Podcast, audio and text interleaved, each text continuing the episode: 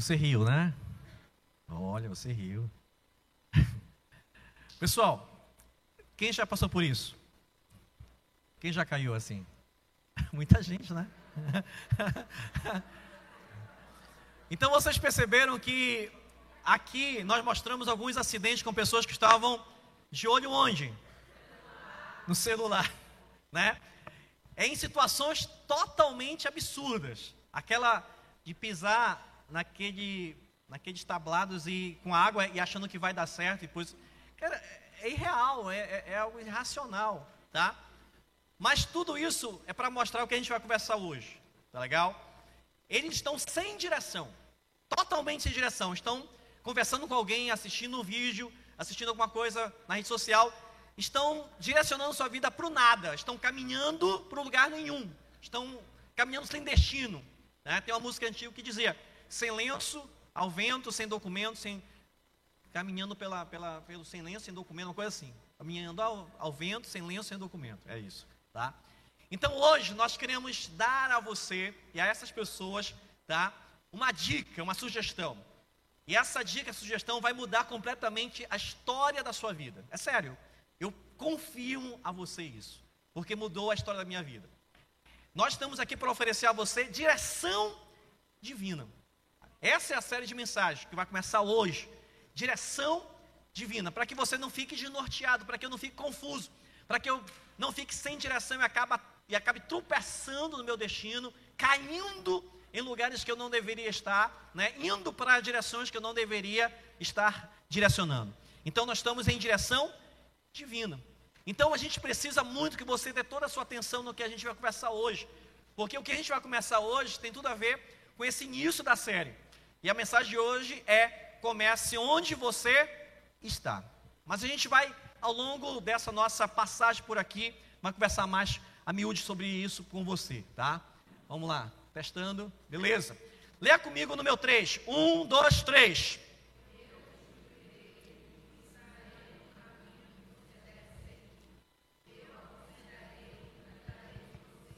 Muito bem.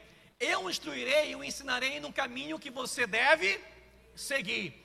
Eu aconselharei e cuidarei de você. Salmo 32, versículo 8. Quem disse essas palavras? Diga comigo, Deus. Deus nos assegura, nos garante, nos confirma que Ele nos guiará.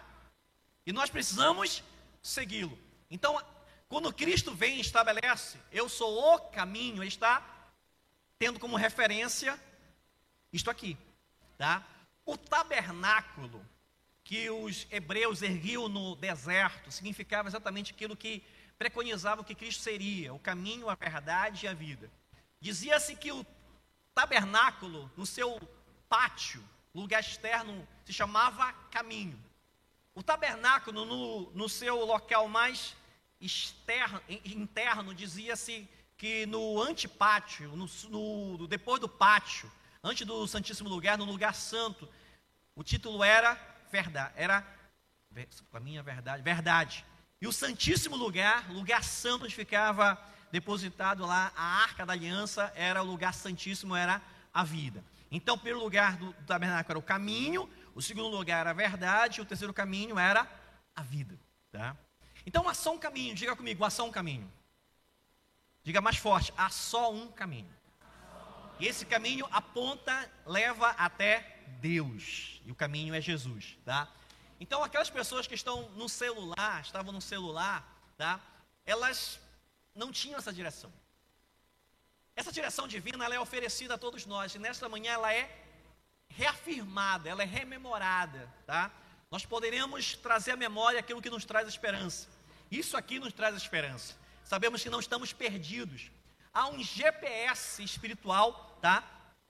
Que é guiados pelo Senhor, tá? O GPS que você tem no seu carro, que você utiliza para chegar a algum destino, é aquilo que o homem construiu para levá-lo ao seu destino físico, material. Mas o GPS, guiados pelo Senhor, te leva na direção divina, te leva ao céu, à presença de Deus. Então, nesta manhã, todos nós estamos sendo convidados a instalar em nosso aplicativo, em nosso coração, o GPS, guiados pelo Senhor, para que nós possamos encontrar essa direção divina, tá? A pergunta que eu quero fazer é essa: qual é a história da sua vida? E talvez a história da sua vida seja dramática. Tem esses elementos aqui, olha. Eu vou ler para você.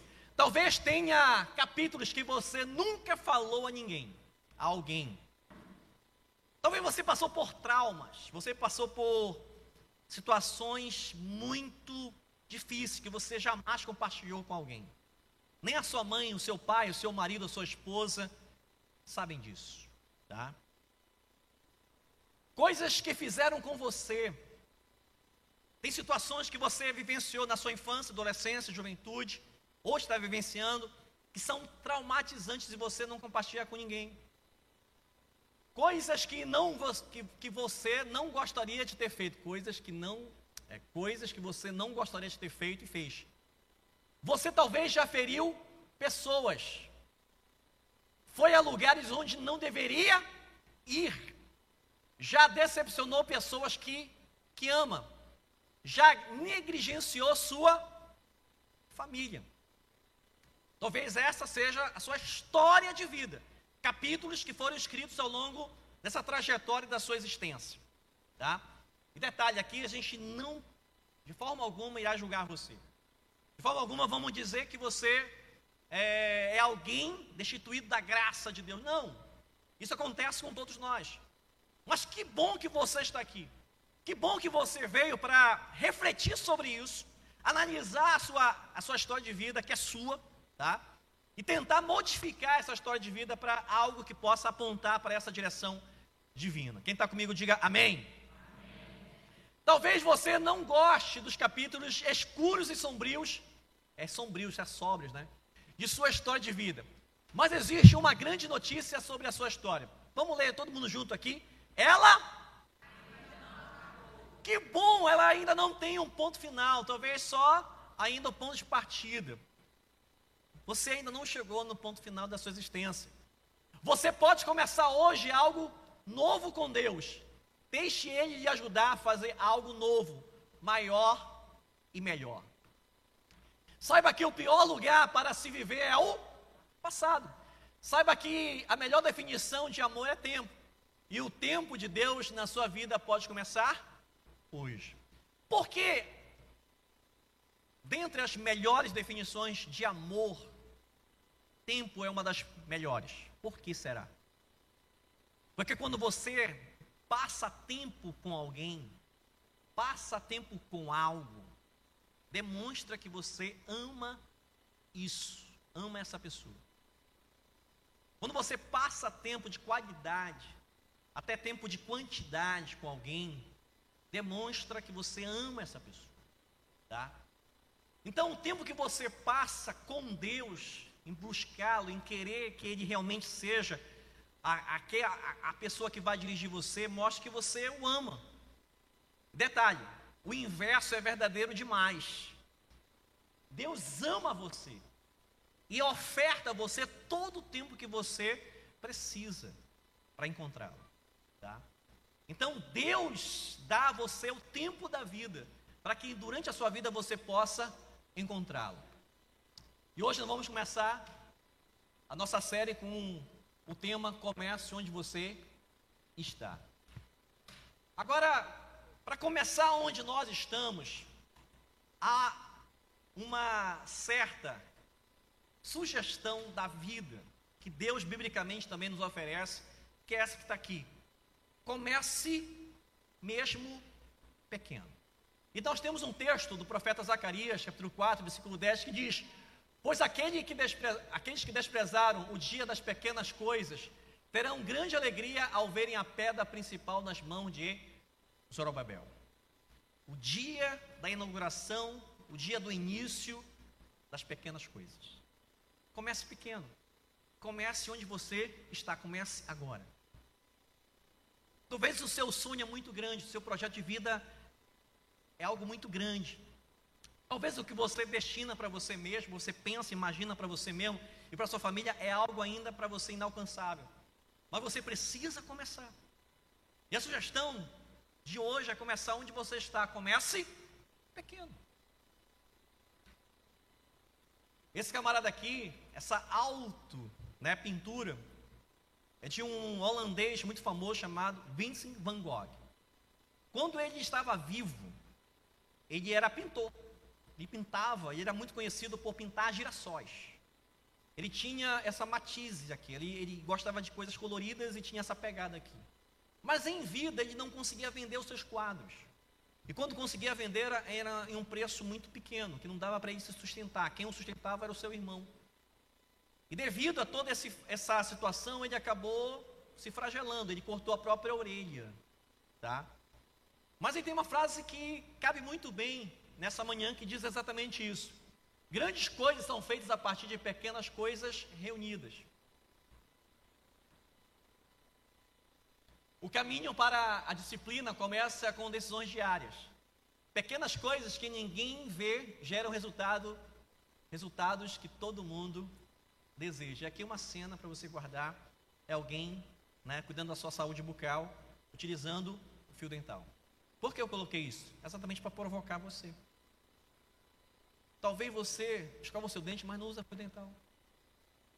Então, para começar a mudança, para realmente começar a criar uma disciplina, uma sistematização para a sua saúde, comece todo dia a usar fio dental. Todo dia. Você vai ver como o seu hálito, como a sua saúde bucal vai melhorar. Porque a gente imagina coisas grandes, a gente imagina começar grande, mas a gente esquece das pequenas coisas do dia a dia, da nossa rotina. Todo dia. Tome banho. Tem gente que esquece, tem gente que leva uma vida tão desenfreada, tão, tão pressionada pelos acontecimentos, pelo, pelo relógio, que a pessoa acaba não tomando banho como deveria, tá? Já viu aquele banho francês? Já viu aquele banho francês? Pega a toalha e passa no rosto, passa aqui nas axilas, né? Passa por aqui e vai dormir, né? Não, não tome banho francês, tá? Então, isso que eu estou colocando aqui é uma verdade incontestável na vida da maioria das pessoas. Elas não se preocupam com as pequenas coisas que vão fazer toda a diferença para alcançar as grandes coisas. Vou provar para você. Cuide dos detalhes. Vamos ler juntos esse texto aqui, é lá do livro de Daniel. Eu preciso muito que você possa ler comigo. Vamos lá. Diante disso,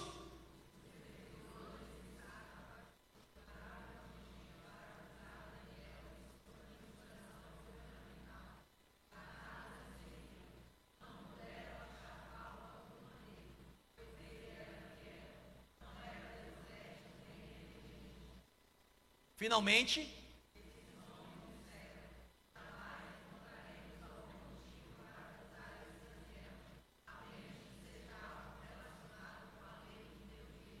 Muito bem, aqui a ilustração Daniel reunido com os leões fazendo uma vigília, né? Lá na cova dos leões, tá? Porque a gente trouxe esse texto e porque a gente tem essa segunda dica para você começar onde você está, ter direção divina. Primeira é comece pequeno. Comece com as coisas pequenas. Comece com o seu dia a dia, tá? Acorde, faça uma oração. Tem gente que quer começar a orar, né? Eu quero começar a orar. Poxa, eu, eu, eu quero essa direção divina, eu quero começar a orar. Eu quero participar de uma vigília de, de nove da manhã, de nove da noite até o outro dia. É muito bom, é excelente, maravilhoso, mas talvez não é o seu começo. O seu começo, ore dois minutos. Começa a orar cinco minutos. Depois você vai para dez minutos.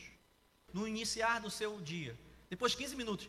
Você vai perceber que você vai somar isso ao seu dia a dia, ao seu sistema disciplinar espiritual. Essa é a sua disciplina espiritual e você vai participar de vigílias até o dia todo. Mas comece pequeno. Tem gente que começa, quer começar a ler a Bíblia, conhecer mais a Bíblia, né? Aí quer ler dez capítulos por dia.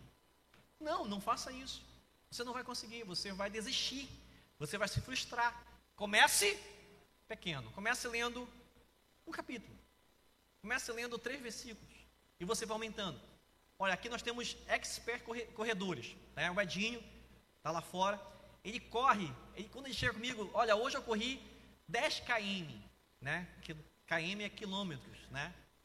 Nessa manhã, talvez ele saiu e correu 7 km, como ele fala. Eu não corro nem 7 metros. Mas se um dia eu quiser chegar no pique dele, no nível dele, eu vou ter que começar.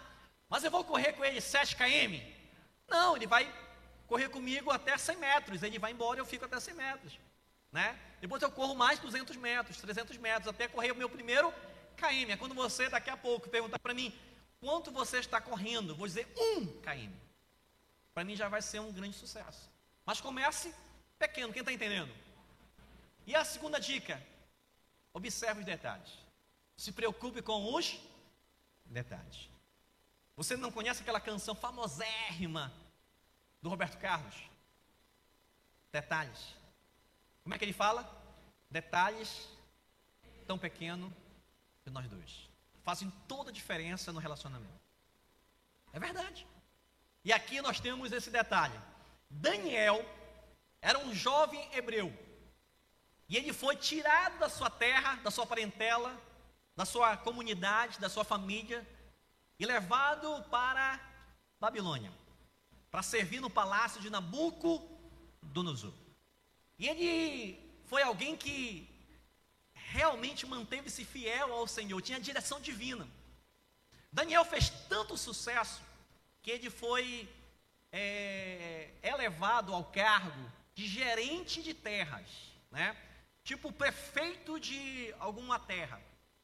E na época que nós estamos lendo aqui, já em Daniel capítulo 6, Daniel já era um adulto. Ele foi para a Babilônia adolescente. E como adolescente, ele já ganhou a simpatia, conquistou a simpatia de Nabucodonosor e de todas as autoridades do palácio real.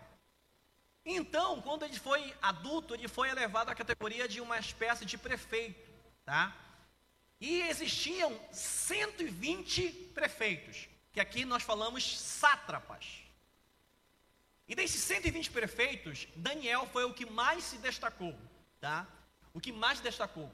Quando você leu comigo, vou tentar passar para trás, né? Aqui, ó. Diante disso, os supervisores e os sátrapas, Daniel era um sátrapa, ele era um dos prefeitos, 120, procuraram motivos para acusar Daniel em sua administração governamental. Mexeram em tudo. Foi uma lava-jato onde Daniel governava, tá? Olharam tudo, olharam o celular, olharam o notebook, olharam debaixo da cama, guarda-roupa, tá?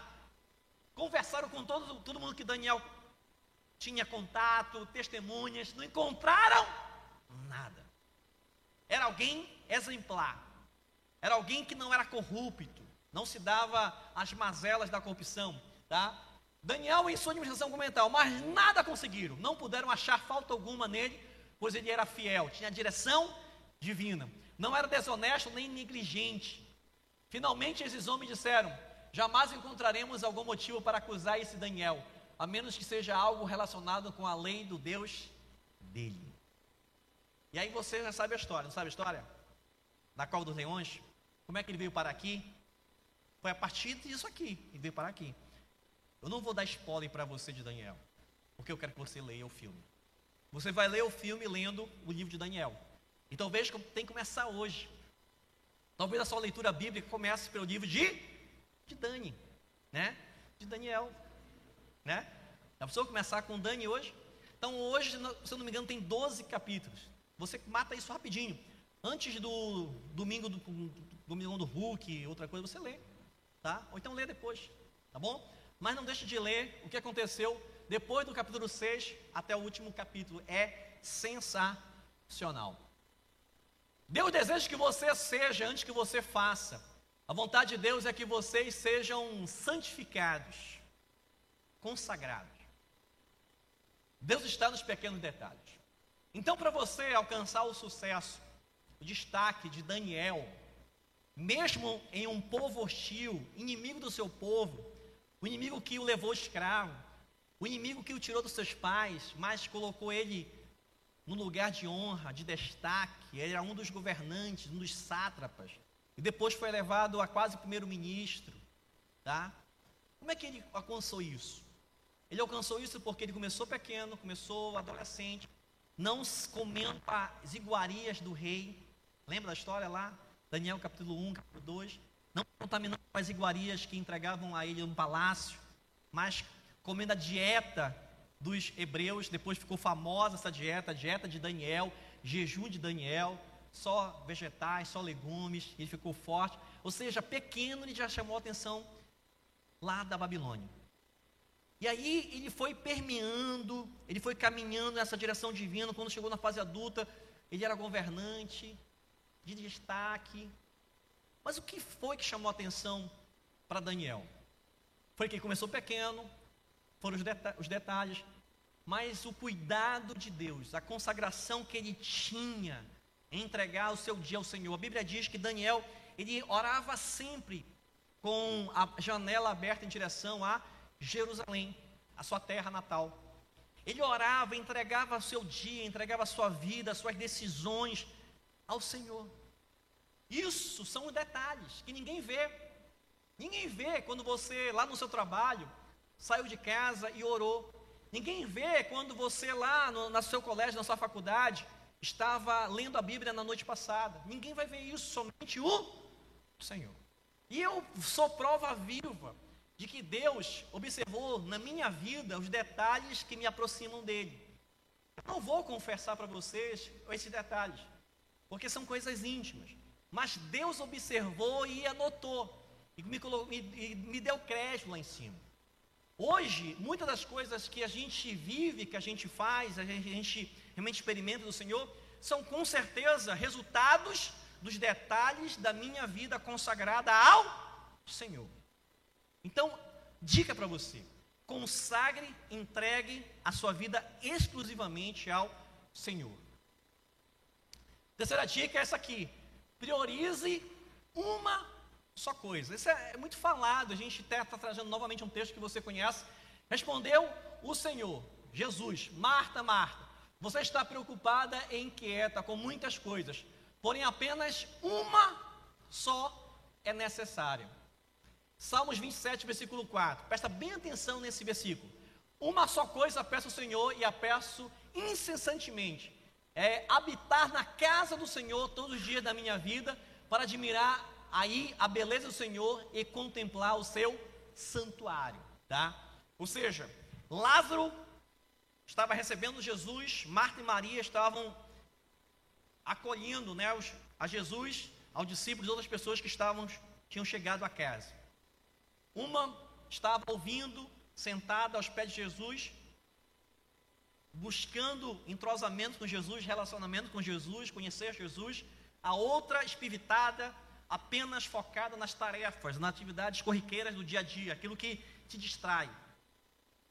Se Marta e Maria tivessem hoje conosco, e Jesus estivesse chegando na casa delas, olha a cena que nós víamos, veríamos. Ainda Maria sentada aos pés de Jesus e Marta no celular. Marta no celular. Jesus fa falaria assim: Marta, Marta, desliga o celular. Eu estou aqui. Eu posso interagir com você aqui presencialmente. Marta, Marta, desliga o celular. É uma dica para você e para mim. Desliga o celular. Use o celular para aquilo que ele é feito. Para atividades que vão levar você a crescer. Aquelas, aquelas bobagens. Eu botei três minutos de pessoas com risco de perder a vida por causa do celular. E tem pessoas que já morreram por causa da distração do celular. Eu estou usando o celular, mas pode ser outra coisa, tá? Só estou colocando, só colocando porque o vídeo me chamou muita atenção, tá? Uma coisa só a gente precisa querer: estar na presença, estar em sintonia com o Senhor. Olha só essa história interessante. Vou ler para você. É um pedaço só dela. Naquele, naquela noite, Deus apareceu a Salomão e disse: Peça-me o que quiser, e eu lhe darei. Deus falando a Salomão, filho de Davi. Salomão responde: Dai-me sabedoria e conhecimento, para que eu possa liderar esta nação, nação de Israel. Pois quem pode governar este teu grande povo? Davi, o autor do Salmo 27, pede habitar na casa do Senhor, na presença, não é, não é habitar na igreja. Tem gente que vai ler esse vídeo, quer, morar pra, quer se mudar para cá hoje, né? Não, eu aprendi lá na igreja, é um versículo lá, né? Que eu quero habitar na casa do Senhor. Essa aqui é a casa do Senhor e vou trazer minha, minha, minha, minha, minha trouxa para cá. Não é isso. A casa do Senhor é, é, é você sendo casa para Ele. Você é a casa favorita de Deus. Tá? É a presença de Deus. E aqui o seu filho quer sabedoria. Davi e Salomão pediram uma coisa a Deus. Davi, a presença de Deus. Salomão, a sabedoria de Deus. Cada um pediu uma coisa. Aqui são duas. Você tem a, a possibilidade de escolher. As duas são maravilhosas. As duas se, se coadunam. As duas se somam, tá? Pessoal, as minhas orações diárias e pessoais, elas são muito curtas, tá? Elas são muito rápidas. Mas mesmo sendo rápidas, curtas, eu tento introduzir conteúdos muito fundamentais, muito fortes, muito sólidos, tá? Minhas orações são muito contundentes nesse sentido, muito, muito, muito intensas pela minha indignação contra o pecado.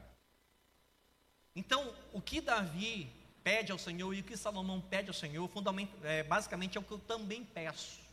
Que a presença de Deus nunca me falte, que a sabedoria de Deus me guie. Isso é incrivelmente maravilhoso. Se você pede isso a Ele, Ele vai lhe dar, Ele vai lhe conceder, Ele vai lhe abençoar com isso. É sério. Porque você não está pedindo algo que ainda dependa de meios, de um processo. Entenda. Se eu pedir assim, Senhor, eu quero um carro para me ir trabalhar dirigindo o carro. Isso está errado? Não, isso não está errado. Você pode pedir isso. Mas para que isso aconteça, há todo um processo. Você precisa trabalhar. Aí você está desempregado. Vai pedir um carro. Algum vai bater. Não, mas me, me, eu quero ganhar no. Como é o sorteio aqui do Pará? No carimbó da sorte. Eu não vou trabalhar, mas eu vou apostar no carimbó da sorte. Eu tenho dois reais, eu não sei se quanto é que está. Eu tenho carimbó da sorte. Mesmo assim é um processo, né? Você vai ter que comprar. Você está entendendo? Então você vai ter o carro, mas você vai passar por um processo, trabalhar, ter recursos para financiar o carro, para comprar o carro, você vai ter que ir para uma autoescola, amém? Tem gente que não lembra disso. O carro chega na garagem, vamos lá, está aqui a chave. Mas eu não sei dirigir. Mas e aí não vai ficar aí até eu aprender? Mas por que você quis um carro? Não, só para dizer que eu tenho um carro. Você está entendendo o que eu estou te falando? Então, eu e você temos o hábito de pedir coisas aleatórias. Coisas que não são, não são bênção. Coisas que não vão servir para a nossa relação com Deus. Sabe o que Deus vai dizer para a gente? Não, não vou te dar. Porque isso não vai ser bom para você. Tá? E como é que Deus diz não? É fazer com que aquela sua oração, sem pé nem cabeça, não aconteça como resultado. Aí eu quero dizer para você: Deus responde todas as orações com certeza. Responde quando você pede algo dentro de um propósito, presença, sabedoria, graça, Ele vai te dar e responde não quando você pede algo esdrúxulo e não acontece na sua vida. Então, quando não acontece na sua vida algo que não tem a ver com a presença, a sabedoria, a graça dele, não vai acontecer aquilo, é o não de Deus. Então, Deus sempre vai responder a sua oração, com o sim ou com o não. Essa aqui, para fechar. Então, vamos recapitular. Para começarmos agora a termos relação, é, direção divina, nós precisamos mudar a nossa história, tá? Alterar o ciclo vicioso do que acontece com a gente, tá? Então a gente precisa tomar decisões hoje. Nós precisamos começar, ter disciplina. Então qual é a primeira coisa do que a gente apontou aqui? Vamos ler se você lembra. Vamos lá. Número um, começar como? Com pequenas coisas. Comece pequeno. Escovando o dente, passando fio dental, tomando banho, passando sabonete, passando shampoo, né? botando aquela beca legal, indo trabalhar, procurar emprego, estudar, né? Amando as pessoas, beleza. Qual é a segunda coisa? Cuide dos detalhes. Mais uma vez, cuide dos. Qual é a primeira coisa? Comece pequeno. Qual é a segunda coisa? Qual é a terceira coisa? Qual é a terceira coisa? Peça, pense ou peça, foque em uma coisa de cada vez. Eu vou que colocar isso, de cada vez. De cada vez. Tem gente assim, eu quero casar. Isso não é direção divina. Senhor me dá direção para eu quero casar. Não, Ele não vai te dar direção para você casar. Ele quer encher o seu coração de sabedoria. Ele quer encher a sua vida de pequenos detalhes. Você ser uma pessoa apresentável, simpática, né? atraente. Ele quer encher você de situações disciplinares para que você possa lidar bem com a sua família, lidar bem com as pessoas. Isso vai fazer com que as pessoas olhem para você de uma forma diferente. Então, o casamento é fruto de um processo de construção de uma direção divina que você deseja iniciar. E o casamento é um resultado. O casamento é o que você vai alcançar, tá bom? Então, olha só isso aqui. Protagonize a sua história. Começar pequeno, cuidar dos detalhes, a gente mirar em apenas uma coisa de cada vez. Protagonize a sua história. Nessa ocasião, um profeta foi até Acabe, rei de Israel, e anunciou: Assim diz o Senhor: Veja este exército enorme, é o exército inimigo, tá? Hoje eu entregarei nas suas mãos, e então você saberá que eu sou o Senhor.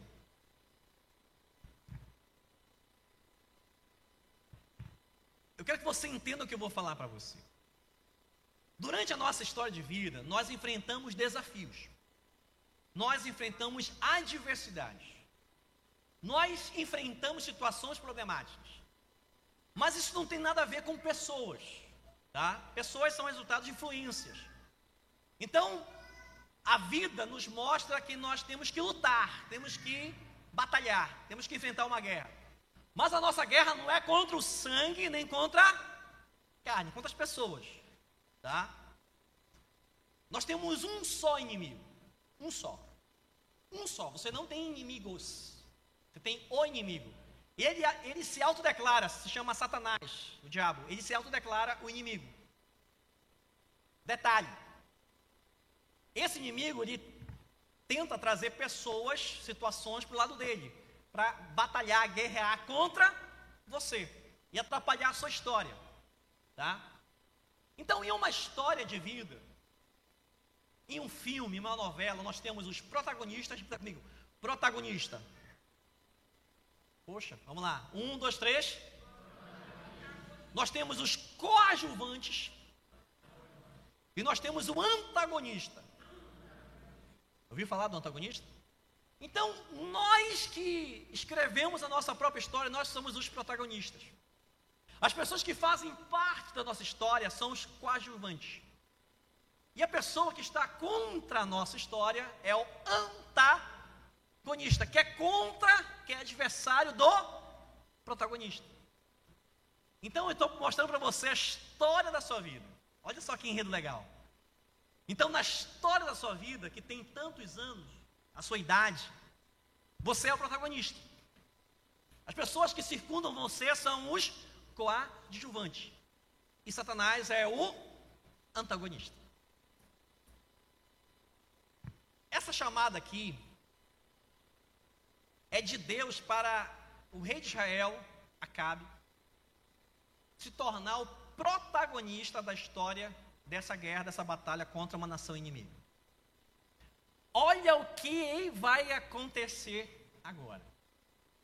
Perceba como a gente deixa de ser protagonista, se torna um coadjuvante, ou até nós somos expulsos da nossa própria história e apenas o antagonista toma a primazia de contar a nossa história. Olha só. Mas quem fará isso? Deus leva um profeta para falar com Acabe. O profeta chega na frente de Acabe e diz o seguinte: Assim diz o Senhor. Você está vendo o exército inimigo que está às portas? Muito bem. Eu darei todos eles hoje em tuas mãos. Mas ele olha para a vida dele, ele olha para o reino dele, e ele se atemoriza, ele se exclui. E ele, como rei, pergunta: Mas quem fará isso? Perguntou Acabe, o profeta respondeu: Assim diz o Senhor: Os jovens soldados dos líderes das províncias o farão. E quem começará a batalha? Então ele está mandando um coadjuvante fazer. Não, então, ah, são líderes jovens? Beleza, estou fora, né? Beleza. Mas eu tenho outra pergunta. Mas quem vai estar na frente? É sempre o líder que tem na frente. Quem vai estar na frente? E quem começará a batalha? O cara tem que estar com o cavalo lá, sabe aquela, aqueles filmes da Idade Média que você vê o, o líder maior, é isso aqui, vamos lá, vamos botar para quebrar, não sei o que, é nosso, tal, né? Tamo junto. Lá que surgiu o TMJ. Tamo junto, leão, papão, beleza, vamos lá, né? e quem começará a batalha? Perguntou a Cabe. O profeta respondeu: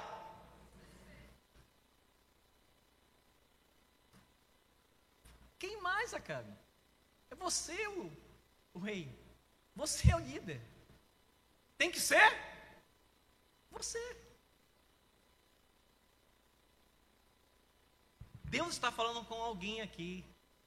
Deus está falando com pessoas aqui. Deus está falando com todos nós aqui. Porque todos os dias nós enfrentamos desafios, adversidades, e a gente foge disso. Não, isso quem tem que fazer é fulano, quem tem que resolver é ciclano. Não, isso aqui foi ele que aprontou, foi isso que aconteceu, não vou nem me meter. Não, isso aqui a gente acaba na, a história da nossa vida, não é para você se meter na vida dos outros. Porque a gente é craque nisso também, né? A gente deixa de protagonizar a nossa vida e a gente quer ser protagonista da vida do outro. Vai dar BO. Vai dar ruim. Vai acabar mal. Deus está chamando para ser protagonista da sua própria história, que já vai dar trabalho demais. Mas quando você é chamado para protagonizar a sua história, você vem com essas questões para Deus. Mas Deus, você sabe que eu sou assim, assado, cozido e frito não vou dar conta. Aí Deus diz, mas a história é sua. Não tem como outra pessoa assumir o seu papel. É isso que eu queria muito que você soubesse. Ninguém vai assumir o seu papel. Você deve assumir o protagonismo da sua própria história, entendendo que se você entregar sua história para Deus escrever, o final é maravilhoso. O último capítulo, quem vai chancelar é o Senhor. Então eu sou protagonista, mas Deus é o diretor por meio do seu Espírito Santo. É Ele que vai nos dar o norte, a direção divina da nossa história. Se você deseja que Deus faça, precisa assumir sua posição. E em direção a Ele e avançar para o seu alvo. Adoração, leitura bíblica, visão, oração. Qual a disciplina que você precisa abraçar para escrever o fim da sua história? Qual é? Não, está errado aqui. Qual será o seu começo? Qual é a primeira coisa que você precisa mudar? E é nesse momento que a gente chama a banda para cá. E é nesse momento que eu peço para você, sentado, onde você está, sentado. Feche seus olhos. Você só vai ouvir a minha voz. Não ouça mais a voz de ninguém a sua própria voz, a voz, outras vozes. Tente ouvir só o que eu vou te falar. O que você precisa mudar hoje? Uma coisa só, calma. Não é tudo isso que você está pensando, não, é só uma hoje. Hoje eu preciso me dar bem, fazer as pazes, liberar perdão. Já é uma coisa. Hoje eu preciso orar. Hoje eu preciso estar com alguém presente, passar um tempo de qualidade. Hoje eu preciso falar com alguém e dizer que Deus a ama, que eu a amo também. Não, hoje eu preciso passar o dia com alguém, fazer com que esse dia dela ou dele seja maravilhoso. Hoje eu preciso tomar decisões. Uma decisão que vai ser muito importante nessa semana. Pensa uma coisa só. Uma coisa só. Hoje eu preciso chegar com a pessoa X, Y e dizer para ela aquilo que realmente Deus me pede para falar. Hoje eu preciso me reconciliar com alguém. Ou seja, eu não sei o que é. Eu só estou colocando várias sugestões para você. Mas uma coisa só: o que você precisa mudar hoje? É o seu estilo de vida, a sua forma de lidar com as pessoas, a sua forma com que você está desenvolvendo o seu trabalho, os seus estudos, e a forma com que você está lidando com a sua família. É, é como você está lidando com o seu dinheiro. Hoje eu vou decidir parar de beber. Hoje eu preciso decidir parar de fumar. Hoje eu preciso decidir parar de jogatina. Hoje eu preciso deixar de gastar meu dinheiro naquilo que não é pão. É uma decisão. Hoje eu preciso ser mais amável. Hoje eu preciso melhorar a minha conduta e a partir de agora fazer isso acontecer. Não foi à toa que Deus te chamou para ouvir o que você acabou de ouvir. Ele está oferecendo para a sua vida direção divina. E você precisa começar hoje, agora. Com os olhos fechados, sentados onde você está. Ouça o que eu vou lhe dizer.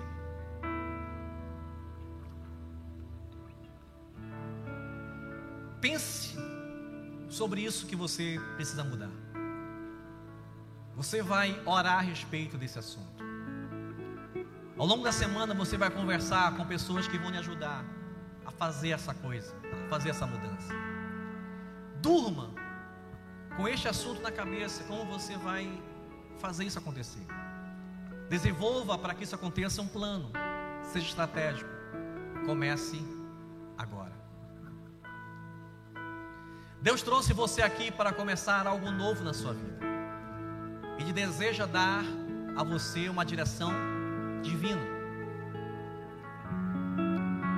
Colossenses capítulo 3, versículo 17 diz: Tudo o que fizerem, seja em palavra ou em ação, façam-no em nome do Senhor, dando por meio dele graças a Deus, o nosso Pai. Sentados, com os olhos fechados ainda. Comece agora. Comece agora que você precisa mudar?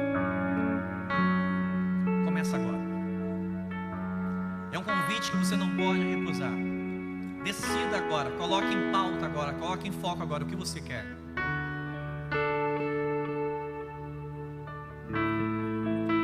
Pensa sobre isso agora. Lembra? Comece pequeno. Fuge dos detalhes. Foque em uma coisa de cada vez. E assuma o protagonismo na sua própria história. Faça a coisa, faça a coisa, não terceirize. É uma coisa que você precisa fazer.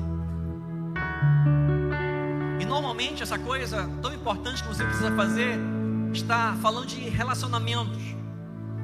Ou talvez está falando de vida financeira. Ou está falando de reconciliação com Deus, comunhão com Deus. A coisa importante que você está pensando agora, com certeza, abrange uma dessas três áreas. Deus te trouxe aqui para te lembrar sobre isso, fazer você pensar sobre isso, mas fazer você tomar a decisão de começar agora. Comece hoje. Decida o que você precisa mudar. E é você que vai fazer, é você não é alguém da sua família, não é alguém do seu contato no trabalho, é você. Você foi colocado nesta vida para fazer a diferença. A gente fala disso, é um clichê. E a diferença, ela só acontece de verdade quando você tem direção divina. E de Deus, nessa manhã, te dá a direção divina. E diz: Ei, começa agora a mudança. O que precisa mudar? Pensa agora.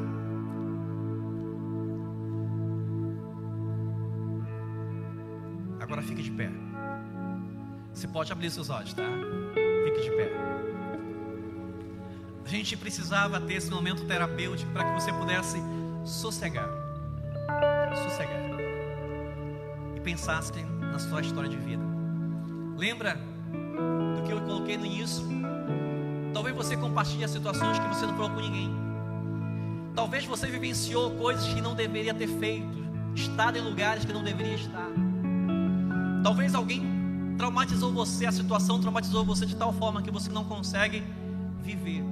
Você sobrevive, você está travado, travada, mas nesta manhã, Deus te liberta, te dá vida e te dá a direção divina.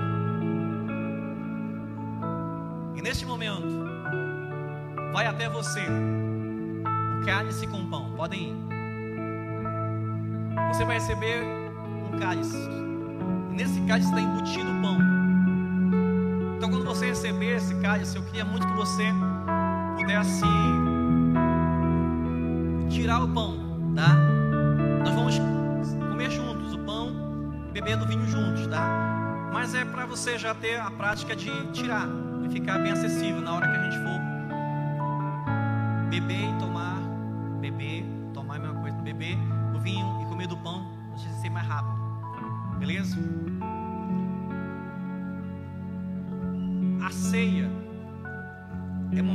Celebração, de nós lembrarmos daquilo que Jesus fez. Ele fez uma coisa só. E foi para isso que ele veio morrer por mim e por você, morrer pelos nossos pecados numa cruz. Vou pedir para a mídia, se possível, colocar para mim o texto de 1 Coríntios,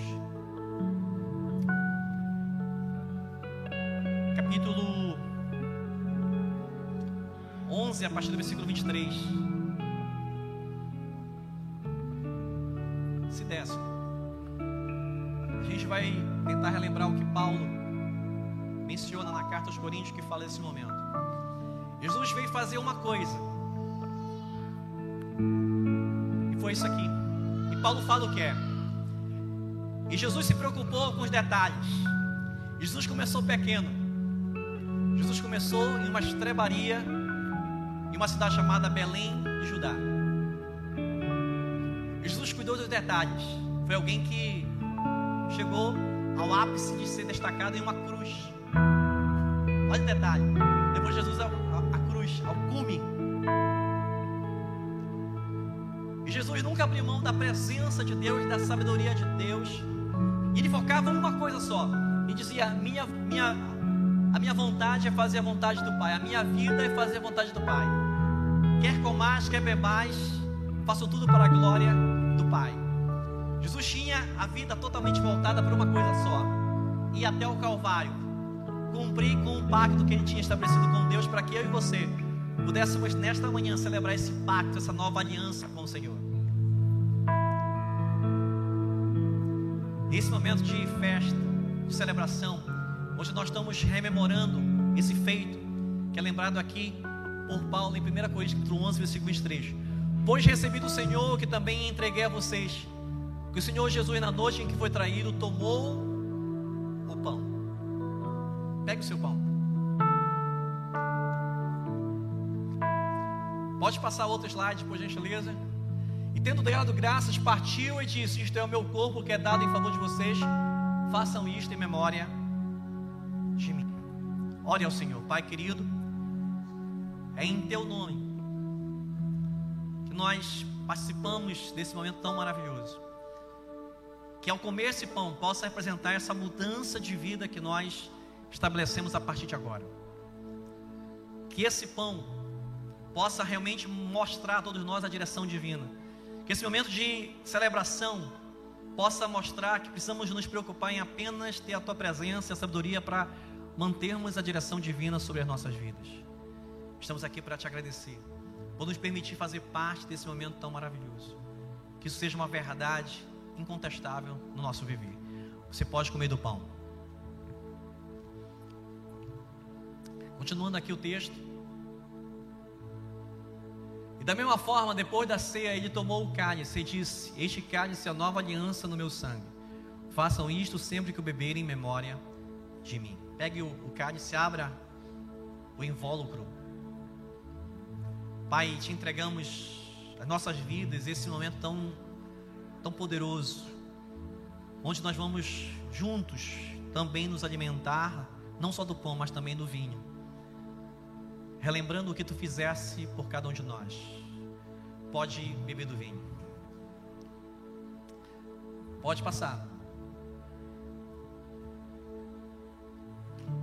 Agora o 26. Porque sempre que comerem deste pão e beberem deste cálice, vocês anunciam a morte do Senhor até que Ele venha. Até que Ele venha. O detalhe dessa cena é incrível. Tem um detalhe aí. Jesus está reunido com os doze apóstolos. Com quantos apóstolos? Quantos apóstolos? Jesus ele entrega o pão e o vinho para quantos apóstolos? Para quantos apóstolos? Dos doze apóstolos, dois vão traí-lo, dois vão negá-lo, dois vão desobedecê-lo, dois vão se rebelar contra ele: Pedro e Judas. Pedro se arrepende, Judas não. Doze apóstolos. Doze histórias. Duas histórias saem da direção divina. Dessas duas histórias que saem, uma volta, a de Pedro, e a outra não volta, a de Judas. Mas Jesus entrega o pão e o vinho para os doze. E Jesus sabia que ia ser vendido por Judas por 30 moedas e que seria negado por Pedro. Mas Jesus não despreza nenhum dos dois e entrega o pão e o vinho como se nada tivesse acontecido. Por quê?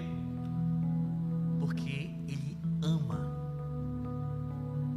Porque ele ama nada vai fazer e deixar de amar. Ele continua amando a Pedro, continua amando Judas. Ele ama você. Você pecou? Ele ama você. Ah, eu me rebelei, eu desobedeci, eu fiz besteira. Ele ama você. E Ele te trouxe nessa manhã para dar a você direção divina. Feche seus olhos. Pai querido, obrigado por nos permitir estarmos juntos como família e participarmos desta ceia tão maravilhosa. Que tudo isso que nós ouvimos nesta manhã, tudo isso que nós vivenciamos nesse dia, possa servir como um ponto de disrupção. Como, que nós, como se nós tivéssemos começado hoje o nosso caminhar, nosso viver seja um ponto onde se marca o um limite do que nós éramos até ontem, do que nós somos a partir de agora. Seja um ponto de início, de partida para uma nova vida em Ti, com direção divina. Perdoado nossos pecados, arrependido nossos pecados, aceitando a Cristo como nosso Salvador, enchendo-nos desse amor que nos resgata e que nos mostra a direção divina.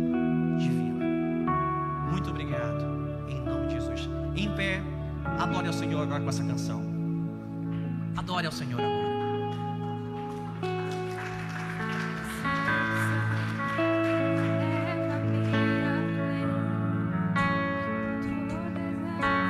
Se você sabe, cante junto.